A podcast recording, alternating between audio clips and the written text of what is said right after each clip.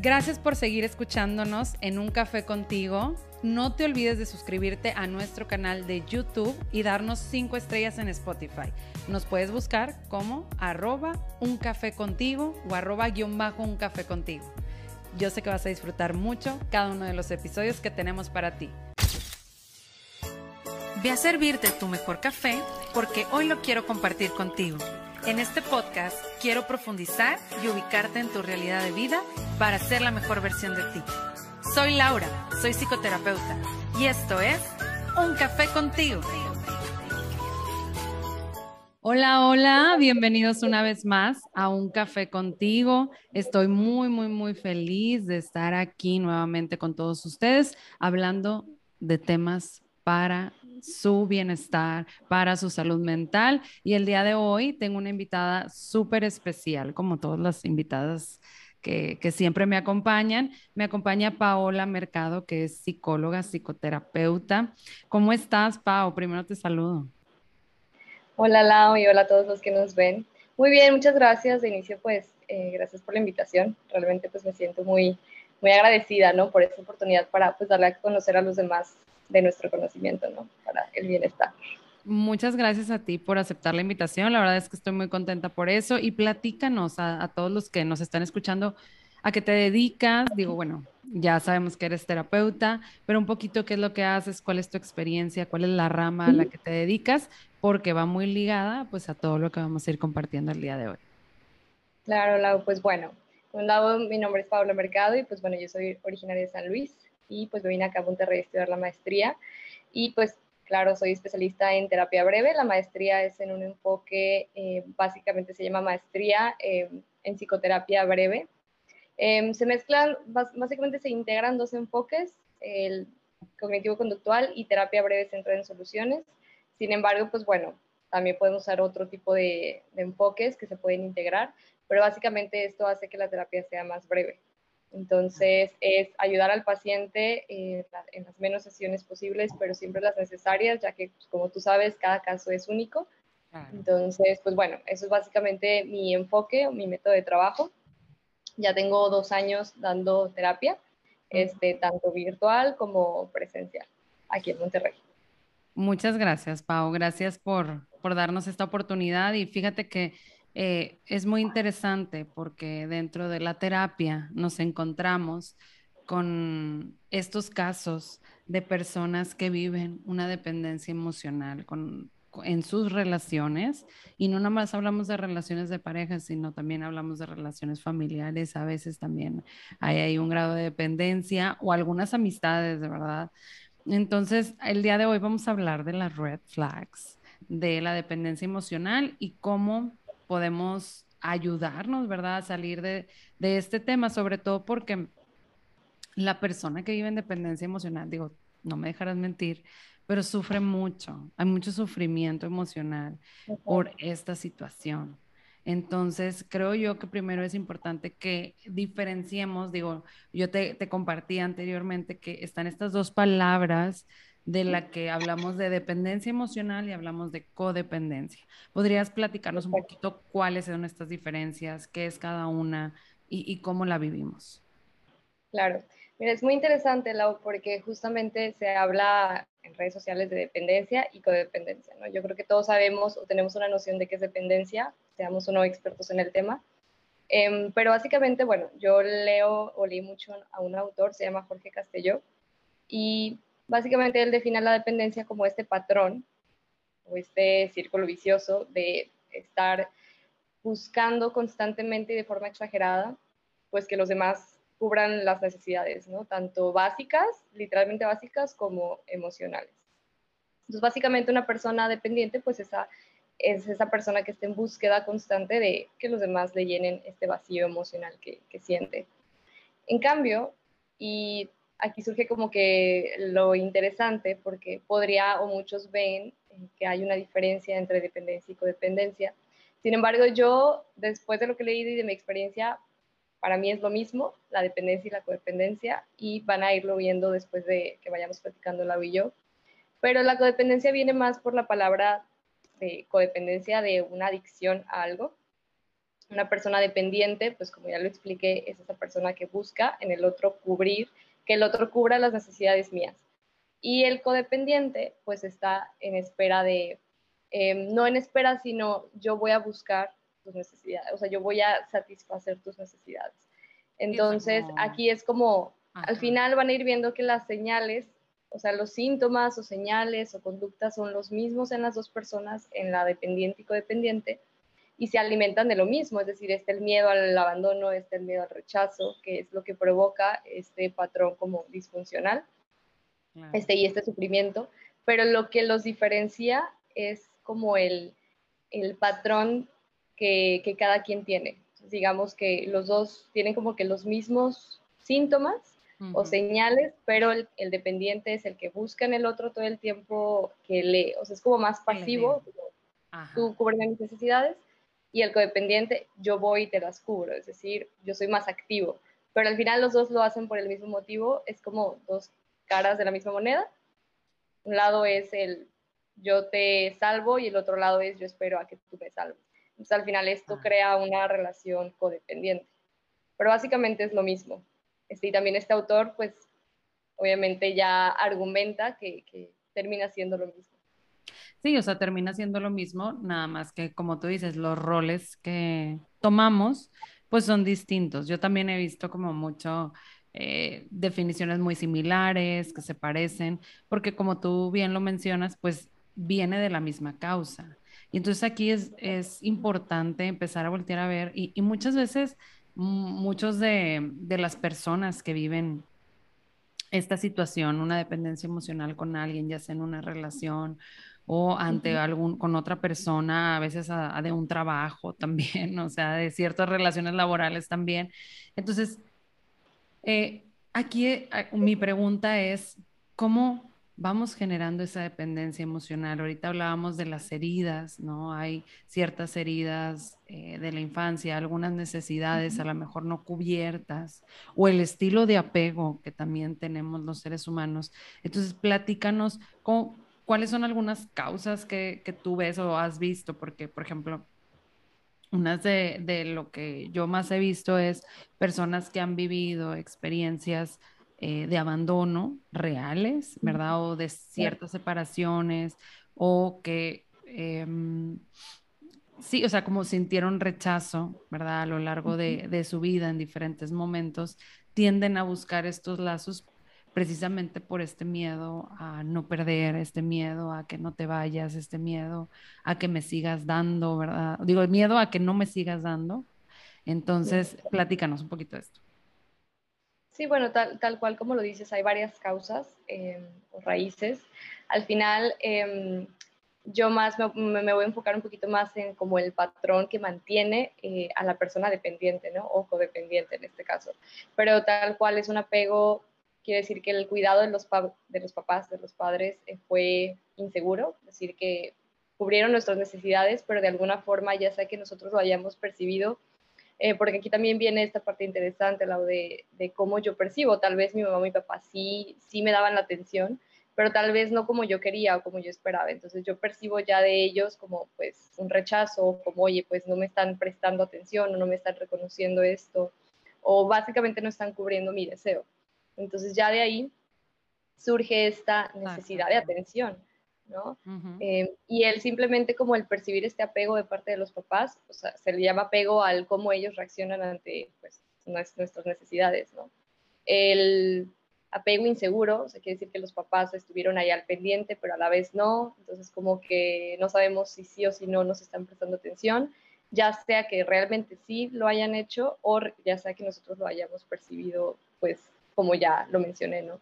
Entonces esto es, pues puede ser una causa también, la cultura, también yo creo que la cultura, y tú también lo, lo, sabes perfectamente, yo creo que más la cultura latina, en general, la cultura, pero más aquí en, en Latinoamérica y en México es pues este amor romántico famoso que todos, cual todos hablan, de las chavas, ¿no? Eh, que como mujeres esperamos a que pues llegue este chavo, que nos ligue, que nos haga tal. sí, sí, sí. Entonces, este amor, esta idea de él tiene que, conquistarme, etcétera, pues también refuerza todas esas creencias acerca del yo necesito pues del hombre o del otro, pues para ser feliz, ¿no? O sea, necesito de una pareja.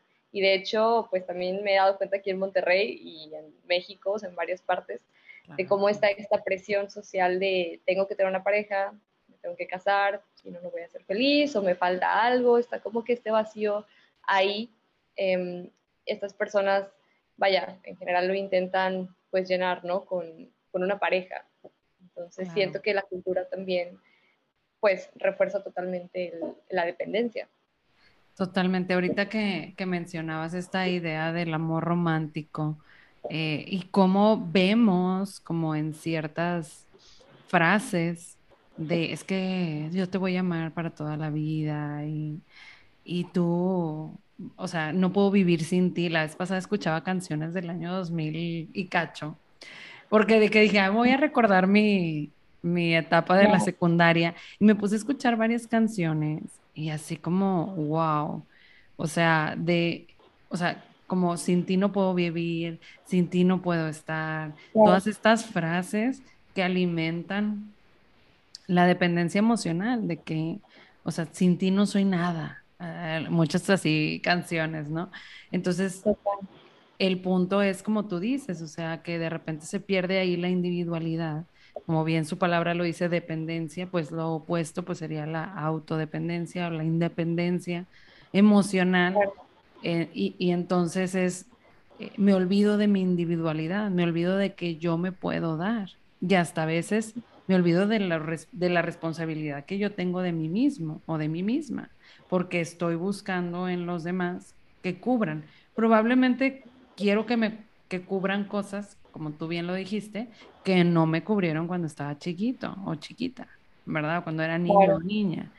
Pero el punto es, o sea, a ver, necesitamos voltear a vernos y decir, oye, pues yo ya como adulto o adulta necesito esa individualidad y que esa individualidad, eh, como tú dices, también culturalmente, no me dejarás mentir, en muchas ocasiones se ve como mal. Ahí viene la que está soltera, la que no tiene hijos, la que no se ha casado, o viceversa, el que no se ha casado, el que no tiene hijos, que no tiene una herencia, el que no puede sostener a la familia. Entonces vienen como todas estas creencias que hacen que, que no podamos tomar a veces decisiones de manera individual, ¿verdad? Y sobre todo por miedo a veces hasta también a que nos juzguen, ¿no? O sea, o miedo a, sentir cierta culpa por tomar alguna decisión de alejarme de alguna persona también. Claro, sí, sí, o sea, este miedo al estar solo lo, lo alimentan pues estas personas, ¿no? Alrededor, o sea, es como todo un, un patrón. Fíjate que ahorita que, mm, estás hablando de esto, del que nos olvidamos de, ser nosotros mismos, de, ser de la autodependencia, que al final es lo que se logra, ¿no? Cuando se trabaja todo esto. Em, y es que hay una analogía de este autor que, me gusta mucho y que es básicamente, pues, eh, esta analogía eh, describe, ¿no? Como tal, eh, la dependencia. Y es como, me gustó mucho porque es como que todos tenemos un tanque y que es como el tanque de la autoestima eh, obviamente el tanque de la autoestima pues se llena de, pues necesita como que energía o gasolina para vivir, ¿no? Para sentirnos felices, plenos y esto nos va a llevar a, a, sentirnos motivados, a lograr nuestros objetivos. Y este tanque pues ocupa de dos válvulas, entonces todos tenemos como una válvulita que es nada más exclusivamente para el uso de nosotros mismos y la otra es para que la usen los demás. Entonces necesitamos de las dos como un porcentaje de nosotros agarrar esa válvula y pues ponerle gasolina, como una dosis diaria de amor, de reconocimiento, de palabras bonitas, de cariño, etcétera, ¿no? Todo lo que nos va alimentando nuestra autoestima para ser felices. Y el otro por ciento, pues no lo podemos nosotros llenar, o sea, ocupamos también, esto viene, de esto viene la autodependencia, porque es imposible ser independientes. Em, como seres sociales, pues somos, necesitamos también cariño del otro. Em, entonces también hay un porcentaje en que las personas pueden ir a agarrar esa válvula y darnos estas dosis de, de, amor, de reconocimiento, etc. Entonces, una persona dependiente, ¿qué pasa? Es lo que tú dices, que pues se olvida de que hay una válvula ahí, ¿no? Que él puede tomar y él mismo estarse llenando este tanque de, autoestima, pues para sentirse lleno o para llenar este, este vacío que, está ahí si él no lo hace. Eh, en cambio, una persona dependiente está todo el tiempo buscando que los demás vayan y, agarren esta valvulita y le den estas dosis que necesita para sentirse lleno, pero al final siempre siente un vacío porque pues falta eso, ¿no? Falta la gasolina que él necesita darse a sí mismo. Entonces, me gusta cómo explica todo esto de forma en que pues están ahí, o sea, nosotros somos los únicos que podemos, tenemos el control de eso, ¿no? Y, la decisión. Y está súper padre esto que mencionas porque creo yo que, o sea, está muy bien ejemplificado en el sentido de que es ahí donde a veces no queremos, o sea, voltearnos a ver, de, decir, o sea, yo necesito afecto, cariño, pues yo necesito empezármelo a dar. Justamente el día de hoy escuchaba a una persona que decía, pues es que yo quiero estar con, con mi expareja, ¿no? Quiero estar con, e, con esa persona porque me da ciertas sensaciones o emociones, o ahí siento me siento con, estoy en un lugar seguro, o me siento como en un espacio donde, donde, donde yo me siento amada o amado, ¿no? Y entonces el punto es que se va esa persona y luego ya siento que no lo tengo, ¿verdad?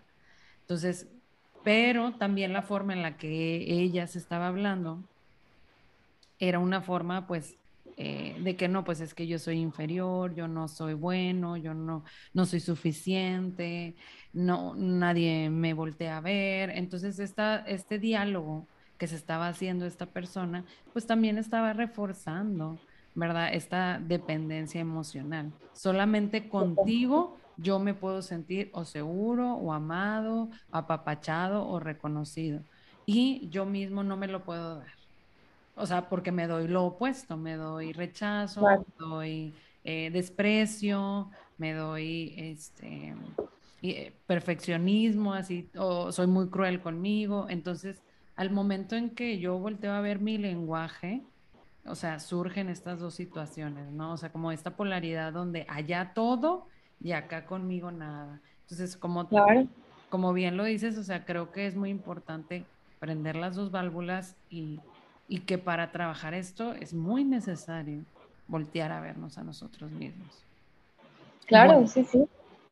Y ahora sí, Pau, o sea, entrando a este tema de, bueno, eh, muchos, muchos a lo mejor sabemos y tenemos más o menos claro cuáles son estas red flags de la dependencia emocional, pero a veces nos pasan desapercibidas y empezamos como a, a actuar y empezamos a relacionarnos de una manera eh, dependiente y no nos damos cuenta. Entonces, ¿cuáles podrían ser estos signos, estas red flags que necesitaríamos a lo mejor estar alerta, empezar a voltear a ver para, pues para ponerles atención y empezar a trabajarlo en terapia sobre todo? Claro, sí.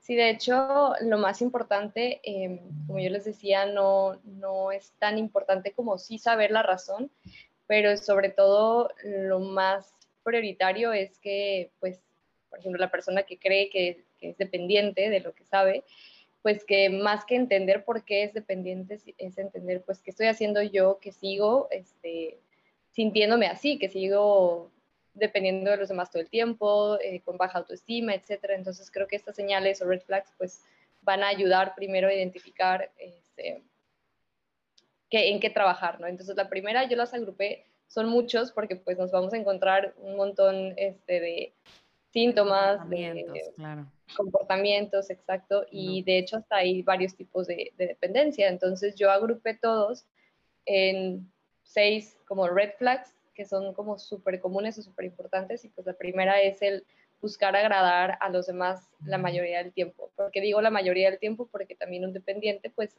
como, bueno, yo me enfoco más en, en, una terapia en donde sí hay excepciones, es decir, en donde... Eh, una persona puede ser dependiente la mayoría, la mayoría del tiempo, pero hay ocasiones en donde pues puede que no sea dependiente, ¿no? Pero la mayoría del tiempo, si la persona suele la mayoría del tiempo buscar agradar a los demás a través de, no sé si, creo que también a nosotros nos ha pasado, o también con algún paciente, em, el hecho de decir que sí a todo, ¿no? El, de no, poder decir que no, de no poner límites, exacto, el que a pesar de que vaya a o sea, que tú sepas cuáles son tus valores, tus principios, que no quieres simplemente hacer algo que no te da la gana, lo haces o dices que sí con tal de que esa persona pues no te rechace o no quedarte solo. O sea, todo esto viene también alimentado del miedo a, estar solo o al ser abandonado. También vendría como ese miedo a ser juzgado. A ser juzgado, claro, porque eso implicaría pues como el rechazo, ¿no? Y esto implica el, ¿qué va a pasar? Me voy a quedar solo eh, o no soy suficiente. Entonces, sí, básicamente el decir que sí a todo, pese a algo que no queramos hacer, es una señal de alarma, una super red flag de que estás siendo eh, dependiente, ¿no? Porque también al final te vas olvidando de lo que realmente quieres tú, sino lo que quieren los demás. Ok. Ok, bueno, esa sería la primera red flag. Ok.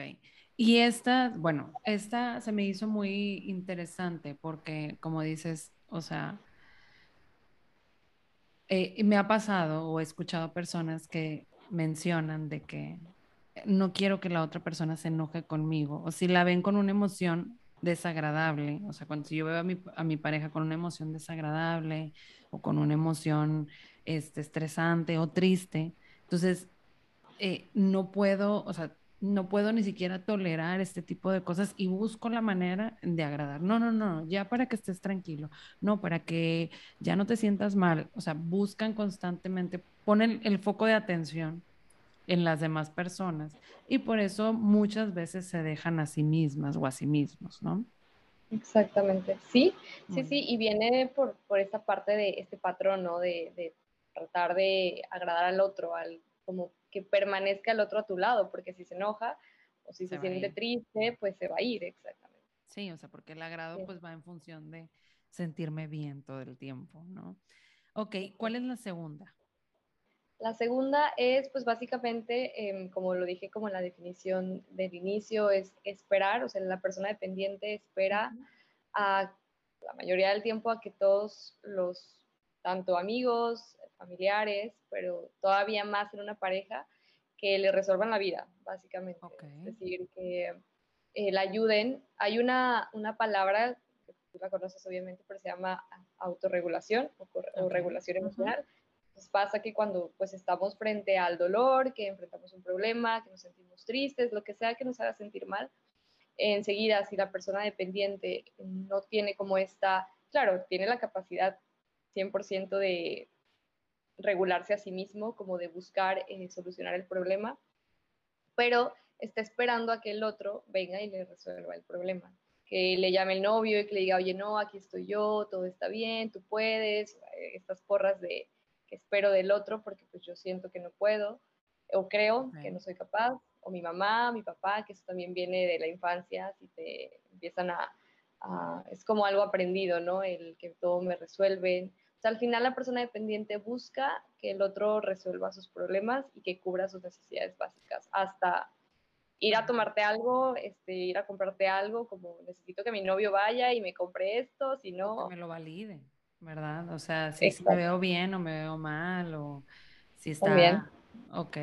Y también esta parte, digo, ahorita que mencionabas esto de que resuelvan constantemente, eh, pues, mi situación, eh, va enfocado a... Mm, eh, se, me, fue la idea, pero ahorita viene. Este, va enfocado...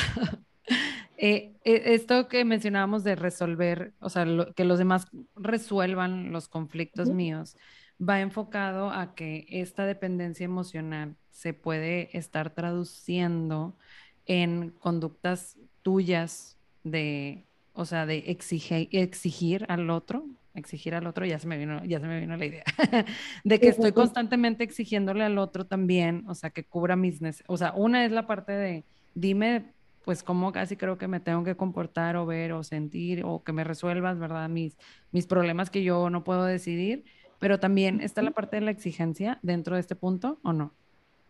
Sí, de hecho, y fíjate que aquí viene como una característica del codependiente, ¿no? Porque el codependiente busca Em, el satisfacer, eh, bueno, el, aquí ya, se me pelea también la...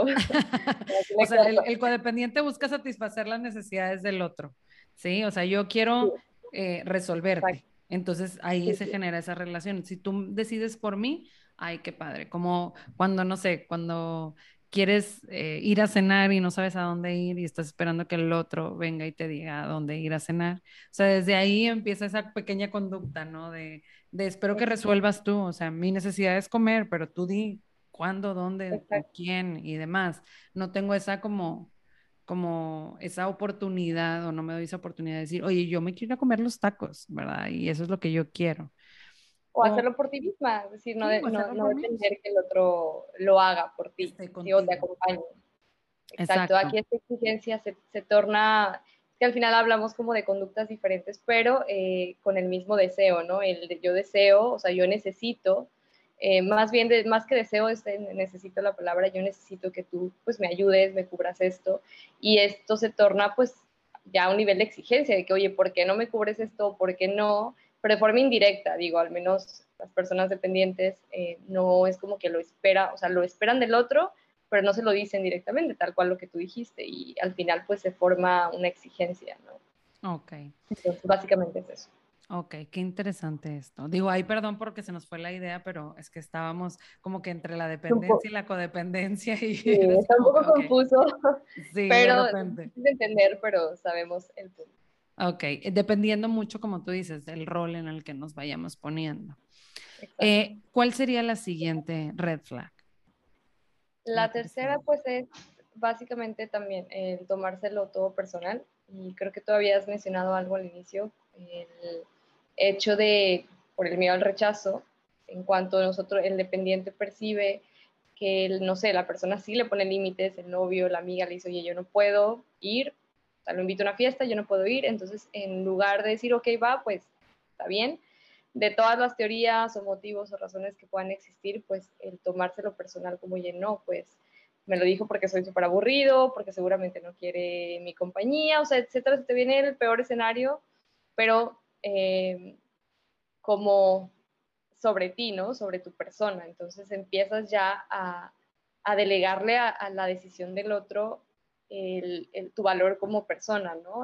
que ya eres aburrido, que eres odioso, etcétera. Si te lo tomas todo personal y esto también se torna muy, pues la persona sí sufre realmente porque está como tan alerta de que si le dicen que no le dicen, oye, no puedo, ya es como ya, o sea, ya valió, ya me quedé sin amigos, etcétera, y realmente se hace una, un patrón muy disfuncional.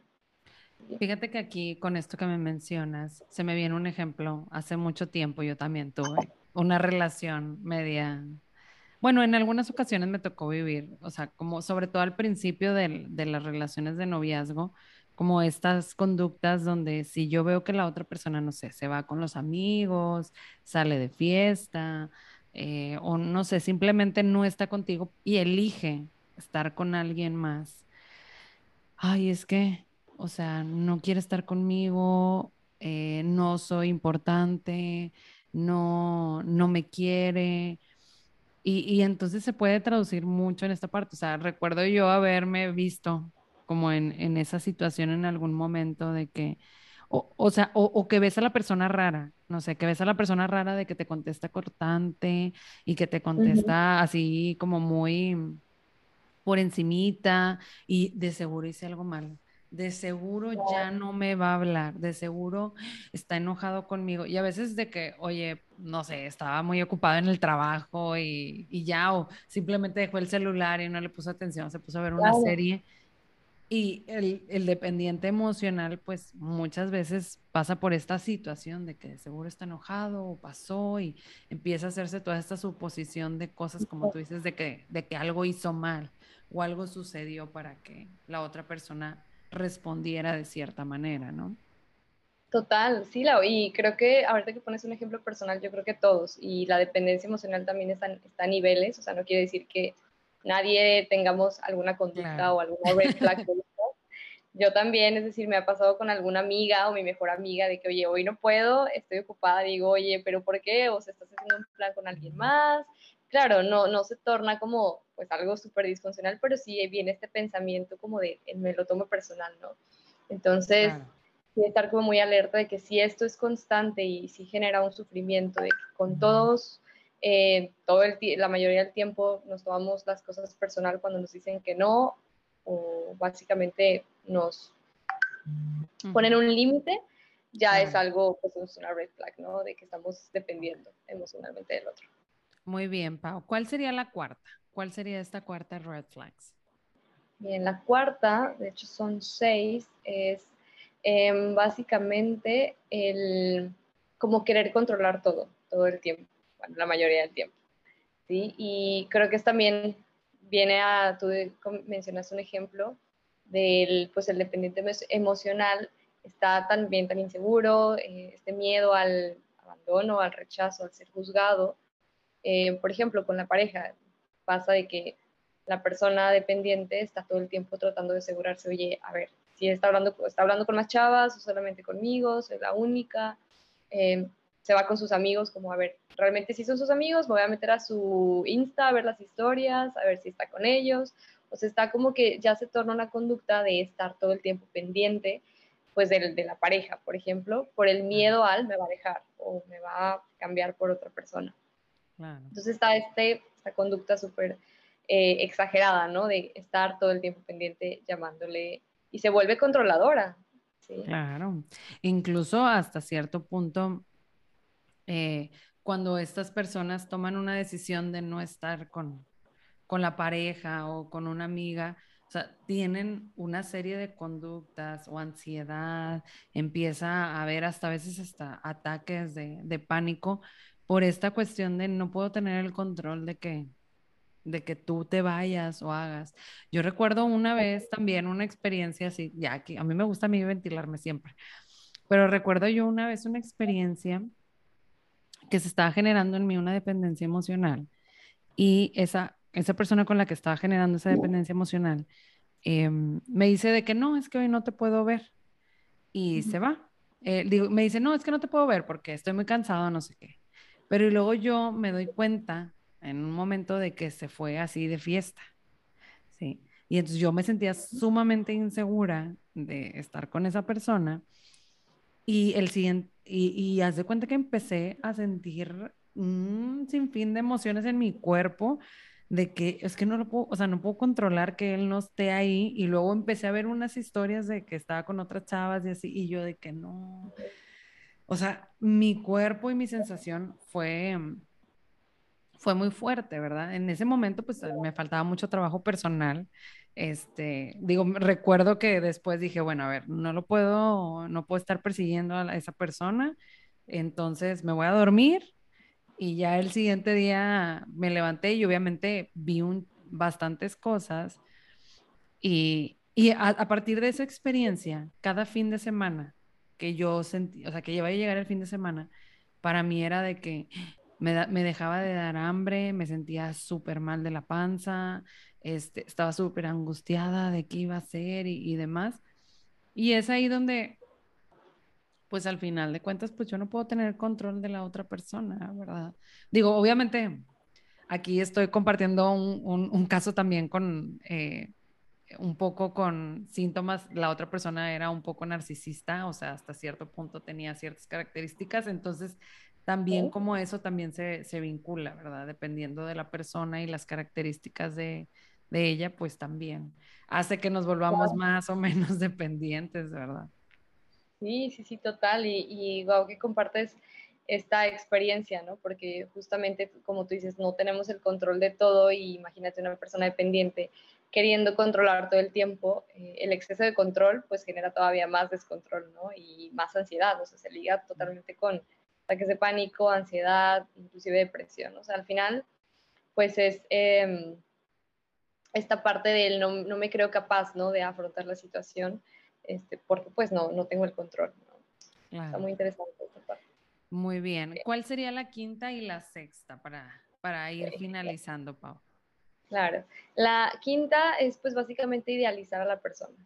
¿sí? Em, de igual forma, creo que aquí entran como dos conceptos de idealización, pero básicamente la persona dependiente, pues como espera, eh, regresando como a la analogía de la, de la valvulitis, como yo espero este, todo de ti, o sea, aunque no dependa de mí el, darme estas dosis de, de, amor, de cariño, etcétera, pues sí depende de ti, desde mi punto de vista, o sea, desde mi creencia, entonces la persona dependiente eh, se, hace, se, hace, expectativas irreales de las personas. Conoce a un chavo y enseguida es como que yo ya lo conocí, espero que él me invite, espero que él me haga esto, que, que me lleve a cenar, entonces ya se hace como toda una idea. Em, creo que esto lo vemos en memes, en TikTok y todo esto, en videos de enseguida la, la persona se, se idealiza a esta persona, ¿no? Se empieza como a idealizar la relación, este, que ya se siente como hasta enamorada, ¿no? Etcétera. Entonces, el idealizar a la persona este, para que cumpla todo lo que tú esperas, pues es una red flag. Y por otro lado, el como cuando una persona te trata o nos trata, digamos que no sé si también te ha pasado, eh, que nos, básicamente sabemos que no nos hace bien esa relación, que de plano... Eh, sí, no nos trata bien o, que no, no, no hay realmente no está haciendo que crezca la relación, nos está haciendo más daño o hay ciertas conductas ahí como tóxicas y demás. Sí, básicamente si no nos hace bien esa relación, eh, empezamos a idealizar, como a ver dentro de lo negativo lo positivo, o sea, justificarlo. Entonces la persona dependiente empieza a justificar estas conductas, que bueno, no es para tanto, o si tiene una razón, etcétera. Entonces, básicamente es como idealizar eh, a la persona de forma, pues, como para no ver el, dolor, ¿no? O sea, para no ver que, está ahí. Es una negación al que voy a tener que renunciar a ello, voy a tener que soltarla, porque si esto significa que me voy a quedar solo, pues básicamente es eso, el idealizarlo. Y por último, esta sexta red flag que nos compartes el pues día de hoy.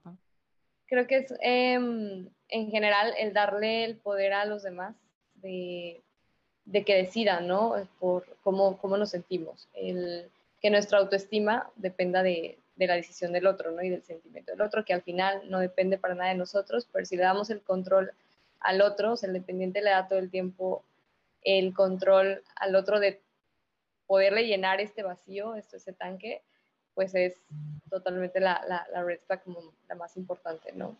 El, pues sí, darle el poder a los demás de nuestra felicidad. De nuestras, de cómo nos sentimos, de lo que está pasando con nosotros.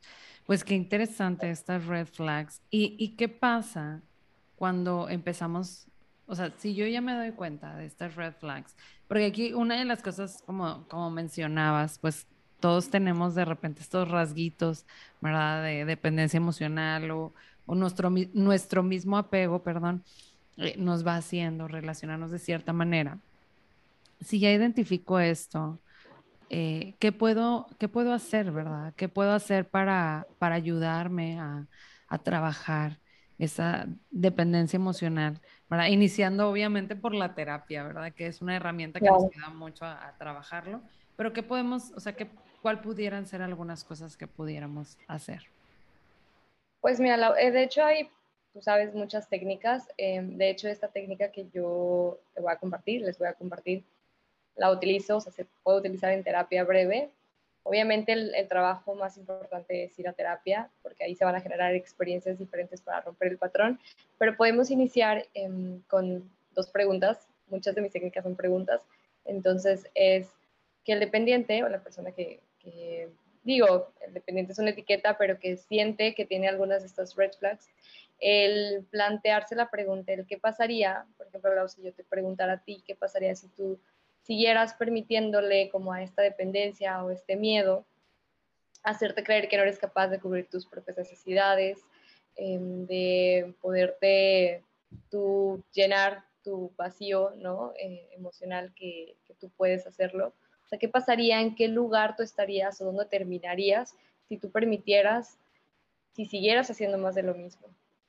¿Sí? Esa es como la primera pregunta. Y al contrario, enseguida plantearte, pues ¿qué sería diferente en tu vida si tú misma te cubrieras estas necesidades?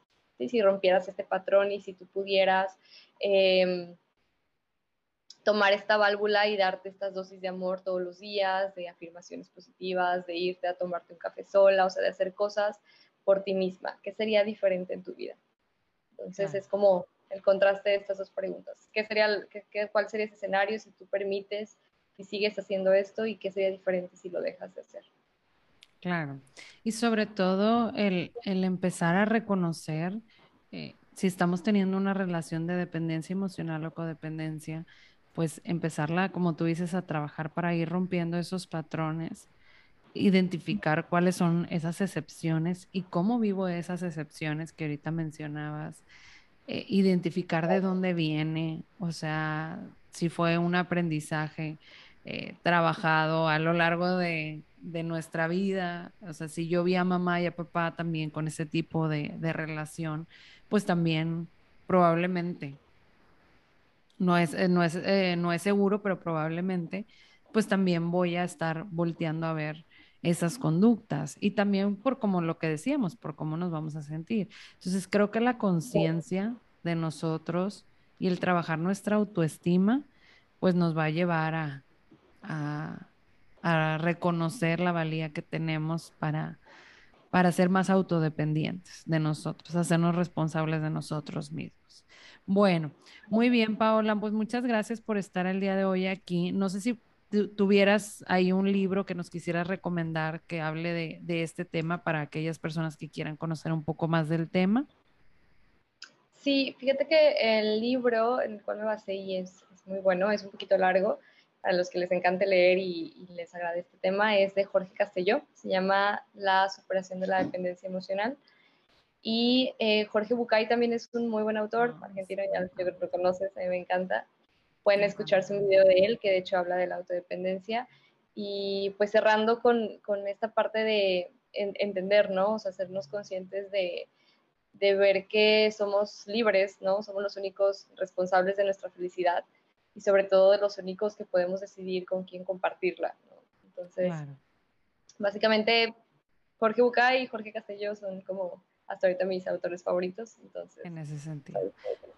Pues muy, muy bien, Pau, muchas gracias por compartirnos esto. Digo, aquí estuvimos eh, compartiendo de manera general. Obviamente, pues hay mucho más eh, información que pudiéramos compartir y que también eh, hay casos específicos. Aquí lo más importante es que tú sepas que si te identificaste con algo de lo que mencionamos el día de hoy, que pues te acerques a terapia, que te acerques a preguntar, que te acerques a observarte, porque pues es un trabajo interno y personal. Y también, sobre todo, si también se puede trabajar en pareja siempre y cuando las dos personas estén dispuestas, ¿no? A trabajarlo.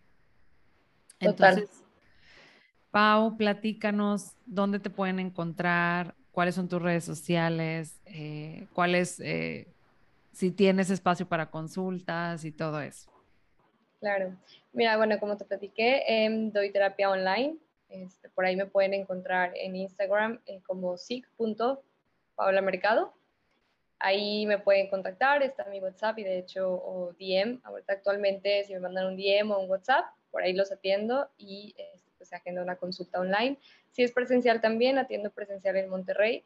Em, por el Obispado, en Mitra Sur, está el consultorio más o menos. De igual forma, si me contactan, yo ahí ya les paso toda la información. Ay, pues muchas gracias, Pau. Gracias por darte la oportunidad el día de hoy de coincidir, de compartir y sobre todo de, dejar huella en este episodio. No, muchas gracias. La verdad estoy súper feliz, emocionada y agradecida de, formar parte de este podcast. Hay temas súper interesantes y pues sobre todo a ti también te he visto, entonces ahora súper apasionada por lo que haces. Entonces, muchas gracias. No, gracias a ti y pues espero que no sea la única vez que coincidimos en este espacio o en algún otro espacio, ya sabes, cuentas conmigo. Y pues muchas gracias a todos los que nos estuvieron escuchando el día de hoy en Un Café contigo. Recuerden de suscribirse al canal de YouTube dándole ahí al botoncito rojo y dándole like y también dando cinco estrellas en Spotify. Se los agradeceremos mucho. Además, pueden seguirnos en nuestras redes sociales como arroba guion bajo un café contigo o en mis redes personales como arroba punto Laura Cárdenas. Gracias por estar el día de hoy aquí, una vez más en Un Café contigo. Hasta luego. Bye. Bye.